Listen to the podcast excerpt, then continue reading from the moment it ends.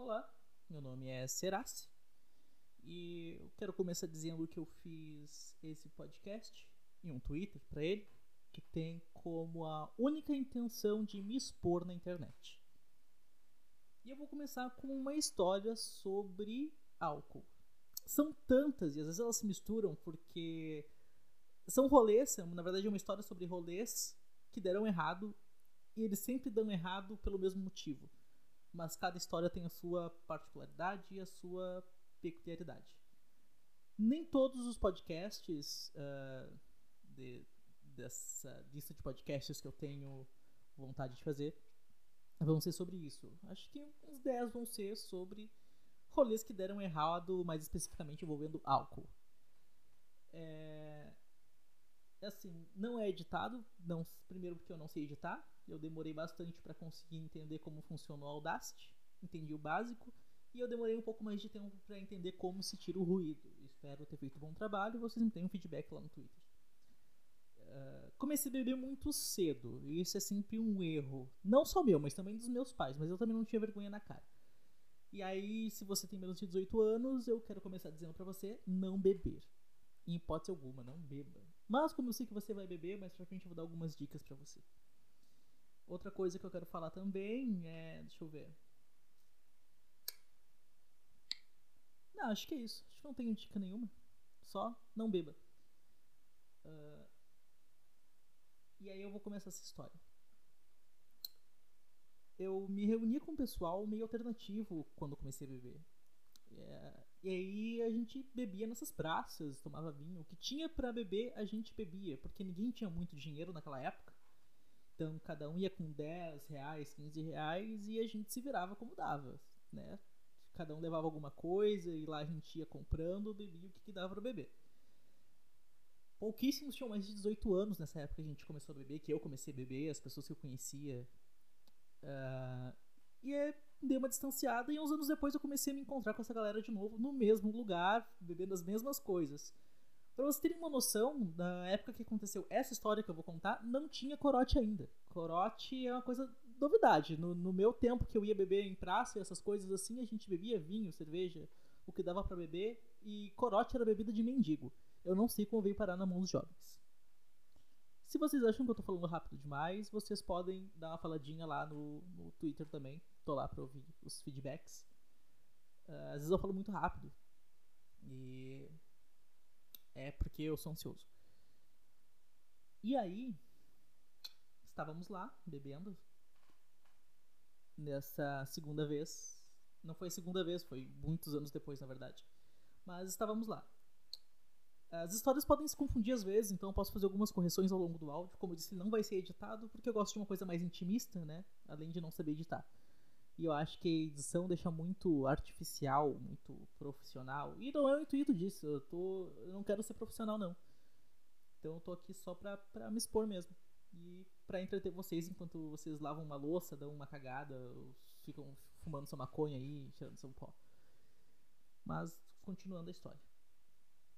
Teve essa certa vez que eu até tinha dinheiro, mas eu continuava bebendo bebida barata e vagabunda. Apesar de não beber corote na época ainda. Corote é uma coisa bem recente na minha vida. Faz um ano, mais ou menos, um ano e meio, que eu introduzi o corote no meu cardápio alcoólico. E aí, eu estava lá, todo pimpão, com a minha galera, tomando vinho no sol e misturando com mais algumas bebidas que eu não lembro exatamente quais eram, mas com certeza tinha vodka com energético. Às vezes alguém levava cerveja, mas era raro cerveja. Ah, porque tem um baixo teor alcoólico, né, gente? E cerveja é, não tem um bom custo-benefício em comparação a outras bebidas, especialmente quando a gente é jovem e só quer ficar loucão. E eu comecei a beber demais naquele dia. Eu realmente bebi muito. Eu fiz coisas das quais eu não me orgulho. Tem muita gente que tá ouvindo isso já fez muita coisa de que não se orgulha. E lá naquele rolê, bebendo, as coisas começaram a sair do controle. Eu comecei a gastar mais do que eu deveria. E aí eu tava bebendo demais e todo mundo tava bebendo demais. E tinha alguns amigos lá ainda. Não sei se hoje ainda são meus amigos, eu acho que não dá para considerar, mas na época ainda eram. Não que seja exatamente por causa desse dia que eles não sejam mais. E eu bebi realmente demais. Eu caía e rolava no chão, e desmaiava e acordava de novo, e saía correndo, e ia beber mais. E aí começava a roubar minha bebida, eu começava a brigar com as pessoas que roubavam minha bebida e tinha que comprar mais. Enfim, foi um rolê típico com dedo no cu e gritaria. Nesse dia eu fui parar no hospital.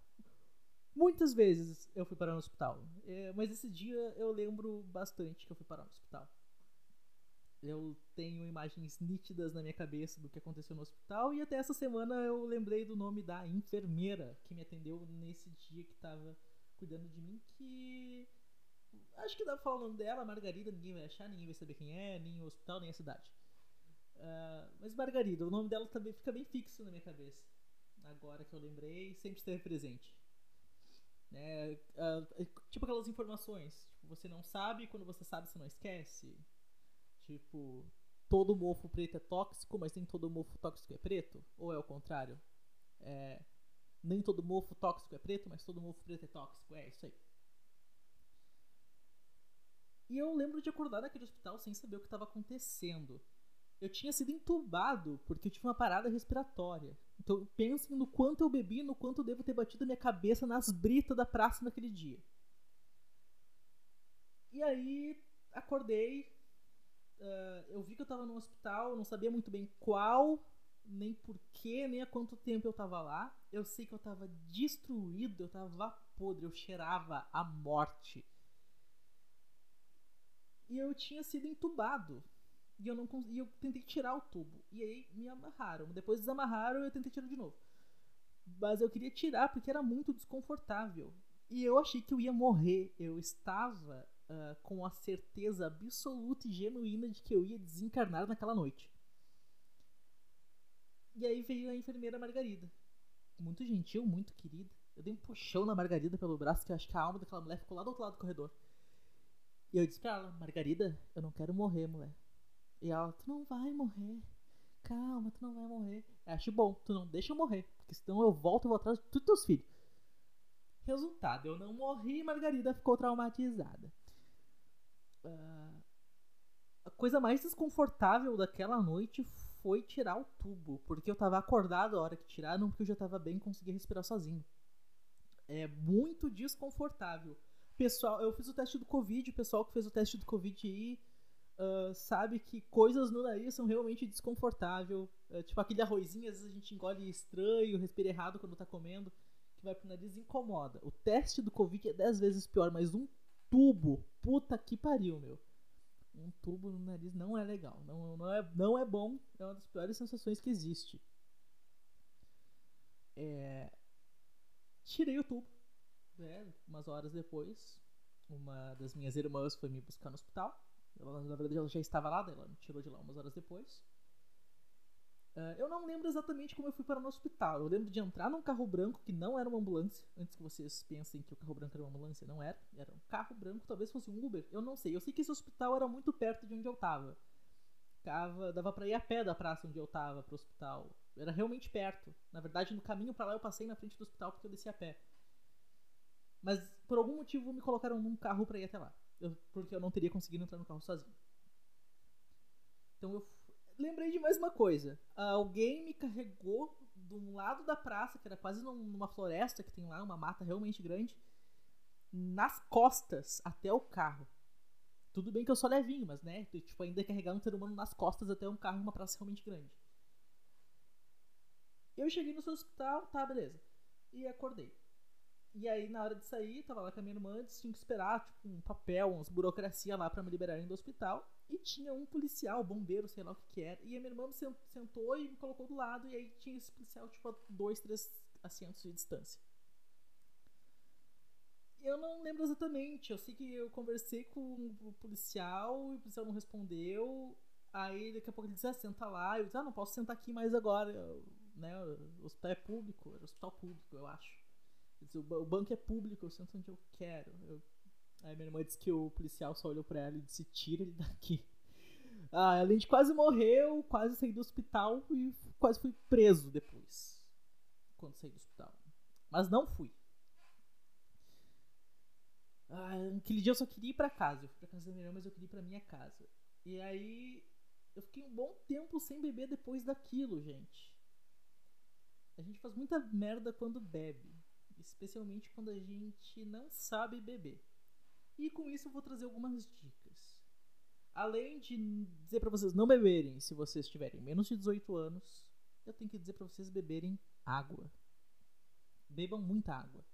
Se hidratem antes de ir pra festinha, enquanto vocês se arrumam. E lá na festa, toma dois drinks, um copo d'água. Ou uma garrafa, não sei, depende da festa que você vai estar. Mas bebam água, bebam água, façam pausas. Vocês vão querer ficar louco, mas dá pra ficar louco e beber água.